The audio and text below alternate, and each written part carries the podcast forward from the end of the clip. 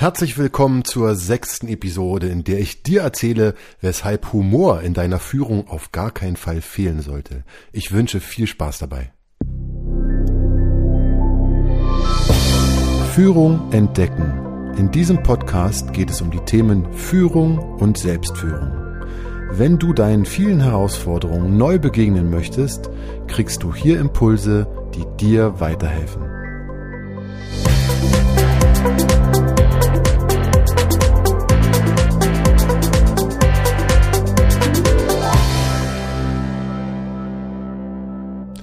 Mein Name ist André Motzkus und ich helfe dir als Führungskraft dabei, dass du dich in dieser Rolle wohlfühlst und mehr Spaß an Führung entwickelst.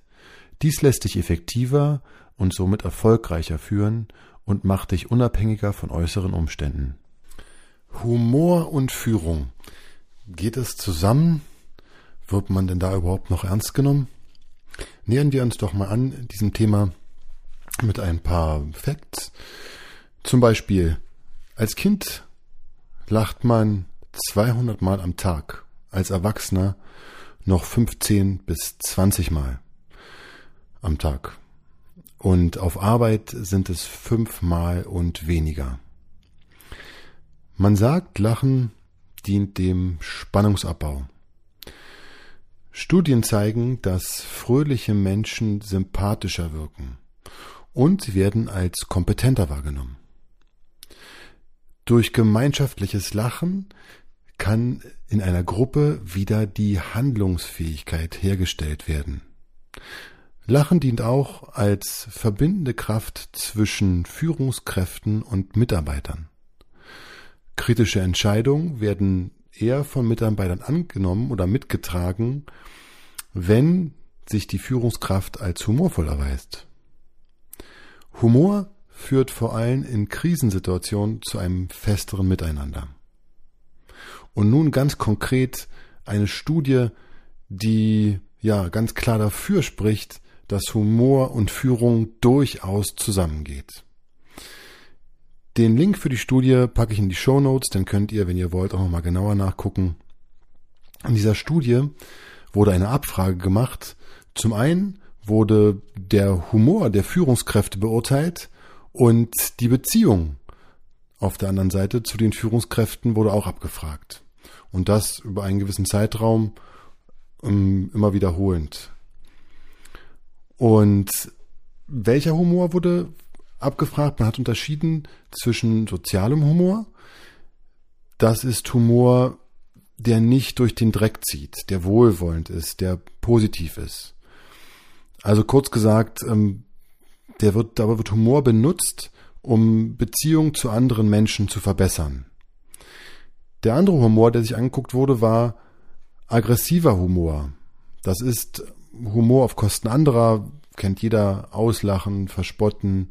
Und hier wird im Grunde der Humor dazu benutzt, um andere herabzusetzen.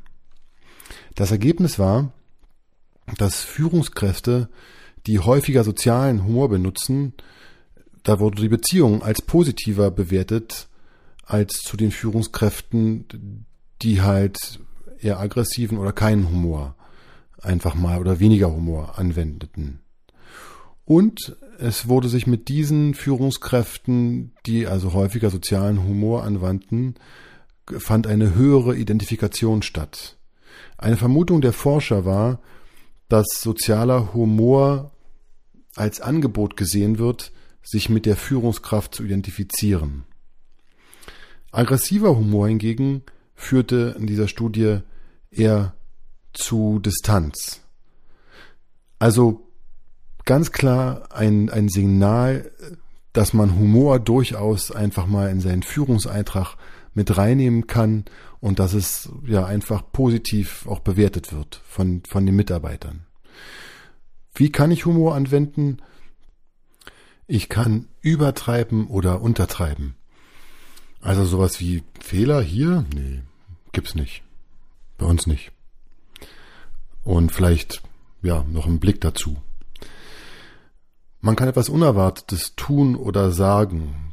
Also in der finalen Phase, wenn man gerade ein Projekt oder ein Produkt fertig macht, je nachdem, einfach in die Runde zu gehen und zu fragen, brauchen wir den Kunden wirklich, wenn ich mir das alles angucke, was wir machen müssen, brauchen wir den? Auch nur ein Beispiel.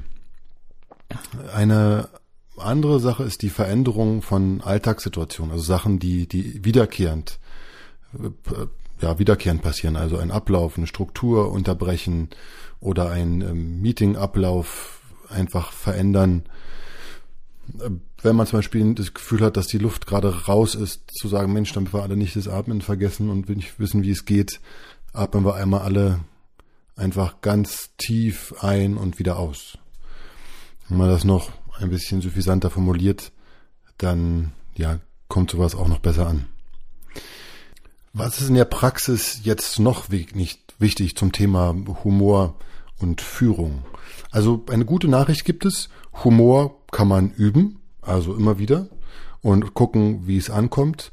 Und man, man sollte es auch üben. Man sollte auch immer gucken, ähm, ist es nur für mich jetzt lustig oder findet es der andere auch lustig?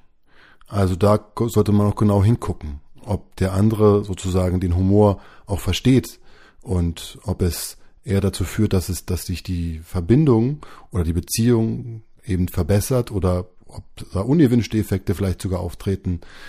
Da sollte man immer ganz genau hingucken. Was man auch machen könnte, um auch noch das zu üben, zu gucken im Alltag. Es gibt im Alltag immer wieder Situationen, die irgendwie auch skurril sind. Und da einen Blick für zu entwickeln, was teilweise doch auch alles ja lustiges passiert und wohlwollend und auch freundlich darauf hinzuweisen oder darauf zu blicken zusammen, ist auch eine Art, um ja Humor da noch bewusster oder geplanter mit mit reinzunehmen in seinen Alltag, in seinen Führungsalltag.